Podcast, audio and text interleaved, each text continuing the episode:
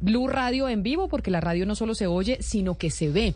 Hace eh, un par de días hablamos nosotros aquí en Mañanas Blue con eh, Blamir Vizcaya. Yo no sé si ustedes se acuerdan, Claudia, ¿se acuerda de Blamir Vizcaya, que era el propietario de uno de los taxis eléctricos que hicieron parte del plan piloto que hubo en Bogotá y que se empezó a instaurar en la administración eh, del hoy presidente Gustavo Petro?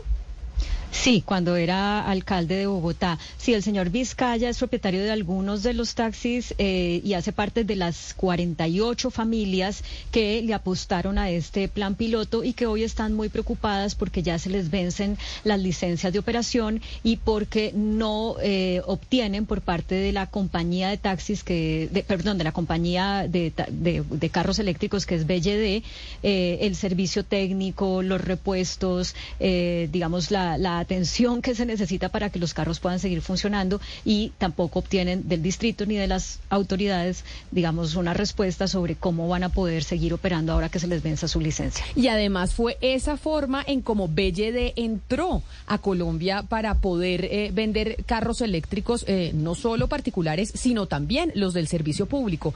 Nos dijo el señor Blamir Vizcaya en ese momento cuando hablamos con él que la que era secretaria de Ambiente en ese momento era la hoy ministra Susana Muhammad. O sea, era alcalde Gustavo Petro y presidente y secretaria de Ambiente eh, Susana Muhammad, que hoy es ministra del Medio Ambiente. Estamos en comunicación con el subsecretario de Ambiente de Bogotá, Julio César Pulido Puerto, que era subsecretario en esa época con Susana Muhammad y sigue siendo subsecretario hoy en la administración de Claudia López. subsecretario eh, Julio César Pulido, bienvenido y gracias por estar con nosotros. Muchas gracias a ustedes. Muchas gracias y estamos aquí eh, presto a sus preguntas. Muchas gracias. Es que le voy a poner un audio del señor eh, Blamir Vizcaya para que usted tenga el contexto un poco de lo que hablamos con él, él como uno de los propietarios de esos carros eléctricos BLD, que fue el primer piloto que se hizo en Bogotá para esa transición energética que se quiere en la movilidad. Esto fue lo que nos dijo el, eh, el señor Vizcaya en su momento. Era un reto total porque un carro eléctrico en un país en el cual no había ningún vehículo eléctrico, no había cómo cargarlos. Entonces, eh, allí es cuando la Fundación Clinton, el C42, entró al país y colocaron un montón de dinero para que se implementara y se trajera. Todo esto es eh, gracias a toda la gestión del alcalde y la secretaria de Ambiente en ese momento. ¿Qué problema tenían? Que eran de color blanco y azul, que era el mismo color en el cual estos taxis operaban en la China. O sea, no se les hizo ningún cambio de color, aunque por normativa deben ser color verde, que tal vez han visto algunos verdes en la ciudad. Eh, hay unos pocos solamente que ya se han cambiado al color que es el obligatorio para los carros eléctricos del servicio público. Entonces la gente no los identificaba. con BLD. Exactamente. O sea, no los paraban en la calle porque no sabían que, azul con blanco era un taxi. Esta era una de las cosas que nos decía el eh, señor eh, Vizcaya, subsecretario Pulido. Pero entonces, ¿cuál es la respuesta desde la Administración de Bogotá a estas familias que le apostaron a un sistema para hacer la transición energética y tener carros eléctricos, en este caso taxis, pues que hoy están casi que en la olla, porque pues esos carros no los pueden vender o si les quieren hacer mantenimiento, los repuestos son carísimos. BLD está más concentrado en el, en el servicio a otros eh, autos, etcétera, etcétera. Bueno, Camila, evidentemente uno hace un piloto para poder entender las reglas de juego tanto desde el punto de vista normativo como desde la estructura que tiene toda la, toda la cadena de suministro, de suministro tanto de vehículos como de servicios postventa. También entender un poco cuál es la diferenciación en estos vehículos frente a los CAPES y el OPES, lo que son los costos de adquisición y los costos de operación. En ese momento, como bien lo, como como bien lo decía eh, eh, la persona, eh, había, necesitaba entender el país y no únicamente la ciudad de Bogotá, cómo iba a ser la masificación del transporte eléctrico. Creo que la masificación del transporte eléctrico hoy se está dando a, a, todo, en, varios países, en varias ciudades. Si bien Bogotá ha tenido un liderazgo bien importante en el tema, creo que es un, eh, que está muy claro que la movilidad eh, de, del presente y la movilidad del futuro tiende hacia una movilidad eléctrica no únicamente con sistemas de baterías como los que, eh, como, como los que se han venido desarrollando hasta, hasta ahora, sino también los temas de celdas de hidrógeno y una cantidad, digamos, de tecnologías que no entro a detallar, pero evidentemente la dependencia de combustibles fósiles cada vez va a ser menos y menos estratégica y además por las ventajas, entre otras, en costos operativos. En ese momento se abrió, se abrió una, un concurso para que 50 propietarios, taxistas, no empresas, se vincularan tratando de masificar estos vehículos y que no quedaran en manos, en, manos únicas y exclusivamente de empresas, sino también de propietarios. Eh, de esos, si la memoria no me falla, se adjudicaron 48, pudieron entrar a operar 45, los otros tuvieron problemas de papeles, problemas de financiamiento y no se, y no se pudieron entregar esos cupos. De estos 45, hoy hay algo, estaba pidiendo que me actualizaran esos datos, discúlpeme que no me, no me llegaron en este momento, pero tenemos alrededor de 37. Eh, y muchos los que no están, tengo, me, dan un reporte de algunos siniestrados, otros que fue otro, otros por temas por temas mecánicos y bueno y diferentes temas que hacen que hoy no tengamos toda la flota que eh, inicialmente se dio. Dentro de este dentro de este piloto el distrito en su momento generó unas ventajas comparativas frente a los otros vehículos. ¿Cuáles eran estas ventajas?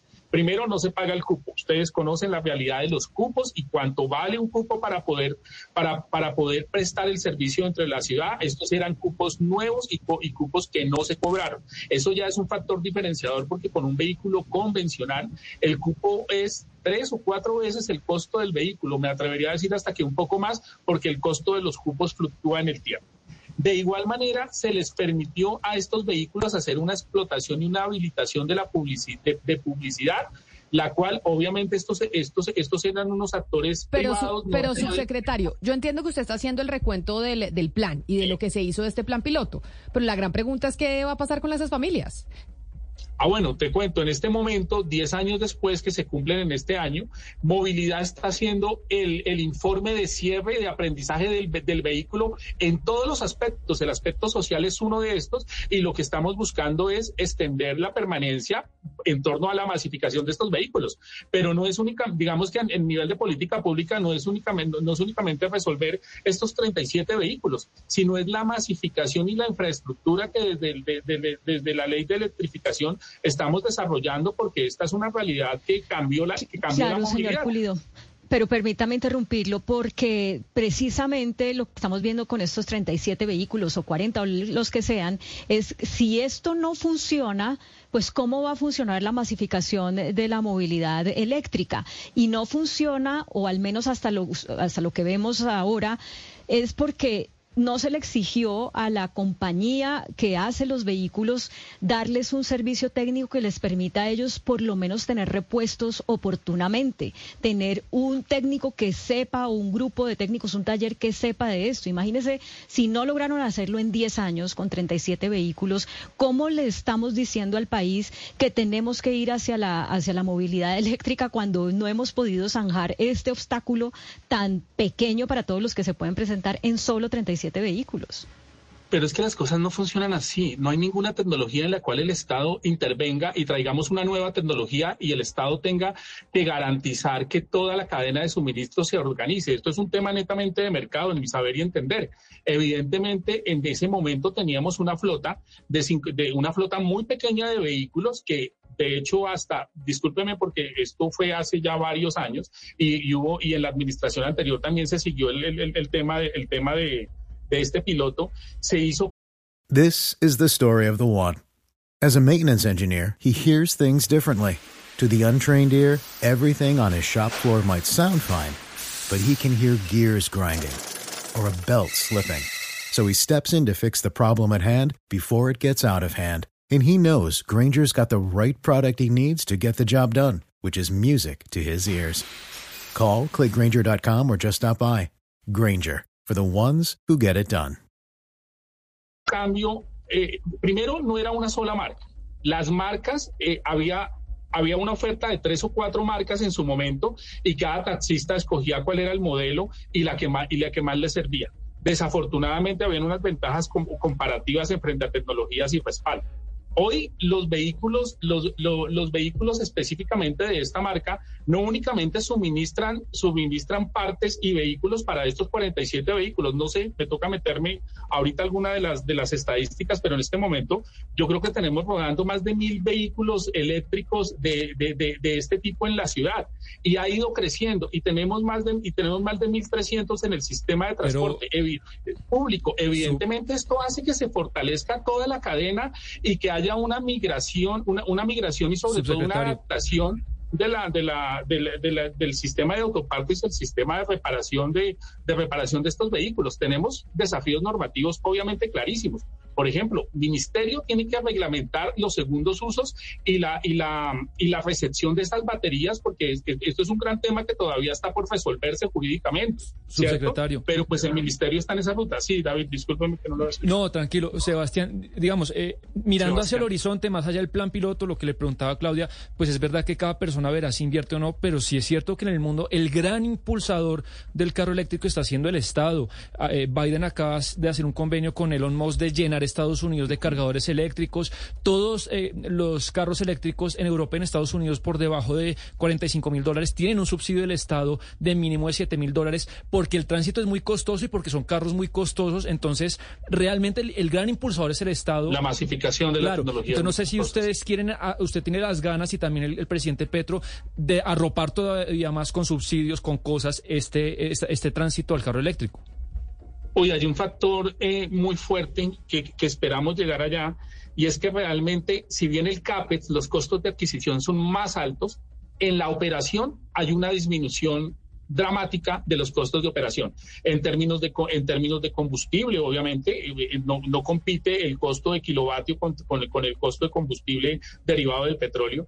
El tema, el tema de partes, el tema de de hidro, eh, el tema de aceites, de refrigerantes, de una cantidad de cosas que viven. Y, el mismo y el mismo desgaste mecánico que tienen los vehículos eléctricos eh, frente a los vehículos convencionales, porque el motor convencional de una u otra manera genera una vibración importante, sobre todo que en vehículos de transporte de transporte pesado, en vehículos de transporte público, hacen que la vida útil de estos vehículos se disminuya muchísimo. Usted no eh, hoy es muy difícil ver un vehículo de más de 10, 12 años en buenas condiciones que presta estos servicios. Entonces yo creo que todo eso hace parte de la transición. Yo creo que llega un momento en el cual no hay, que la, masificación toma tal impulso que los costos, los costos operacionales deben, deben ser un mejor negocio para los que administran y gestionan estas flotas eh, y, que prestan los servicios eh, de, tal, de tal manera que se puedan sostener en el tiempo. Esto no puede tener subsidios infinitos y no puede y, no, y, tenemos que pasar de un piloto a, no, claro, claro que esto no puede tener subsidios infinitos. Tiene usted toda la razón. Sino lo que pasa que es, que como esto era nueva tecnología, pues hoy en día estos eh, señores o estas familias, pues que les preste el servicio eh, BLD les sale carísimo y, y si quieren vender su carro no se los compra nadie, precisamente pues porque no, no está masificado el, ese tipo de vehículos. Es como cuando uno va a comprar un carro, pues uno trata de comprar una, carra, una marca que sea comercial, por ejemplo son Renault, eh, Mazda, bueno, Chevrolet, que son los que más fácil se venden, que otros que son mucho más costosos y no tienen tanta representación porque usted no sale de ellos. Esta gente se va a quedar con ese carro. Sí, Camila, por eso te decía que es importante el tema de la retoma y sobre todo de la retoma de unos vehículos donde las baterías son gran parte de ese costo, pero esas baterías todavía no deben ser desechadas técnicamente lo que hemos visto a nivel internacional, sino que tienen un mercado de, unos mercados de segundos usos y una serie de, y una serie de estrategias de economía circular que el ministerio está en, está en este momento en vía de reglamentación y hemos estado desarrollando una cantidad de normatividad precisamente porque sabíamos que a la vuelta de 10, 15 años íbamos, íbamos a llegar a esto. Entonces, hay que, digamos, nos estamos dando la, y, esto cambia muchísimo. El mercado de segundos usos de estas baterías, todo cada día se está reinventando. Entonces, normativamente nos toca completar ese ciclo. Este también es un llamado a mis colegas del ministerio para darle celeridad a, a, sus colegas, no, a su, a su ex jefe, subsecretario, porque allá está Susana Muhammad. Mi colega y amiga. Entonces, y, y, estamos trabajando en conjunto en eso, en eso, en eso, en eso estamos.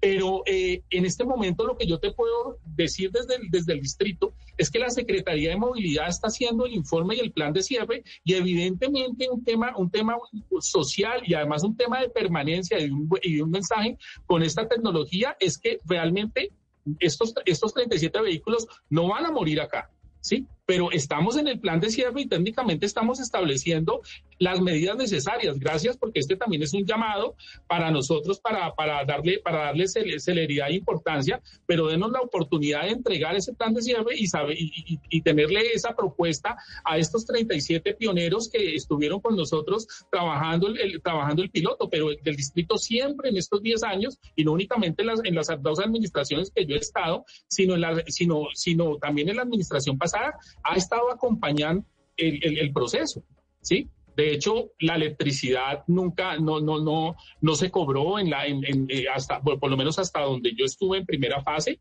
Eh, los, las electrolineras fueron inversión pública, no se trasladó ningún tipo de inversión de recarga a, a, los propietarios de los vehículos y hemos estado construyendo esto entre todos. Y créanme que el distrito no los va a dejar votados porque evidentemente la, estamos en plena, eh, en plena masificación, ¿sí? No, no, creo que creo que hemos estado acompañando el, piloto y haciendo las cosas técnica y solventemente. Pues Tanto así que pues, son claras las, la, la, cómo se ha penetrado la tecnología de electrificación en el país. Pues, eh, subsecretario Julio César eh, Pulido, subsecretario de Ambiente en Bogotá, era importante escuchar esta respuesta de parte suya porque, pues sí, más allá de las 40 familias que claro que la están pasando muy mal, es también saber lo que va a pasar con el modelo de electrificación de la movilidad en, en la ciudad, lo que también nos parecía importante. Mil gracias por haber estado hoy aquí con nosotros en Mañanas Blue. Muchas gracias.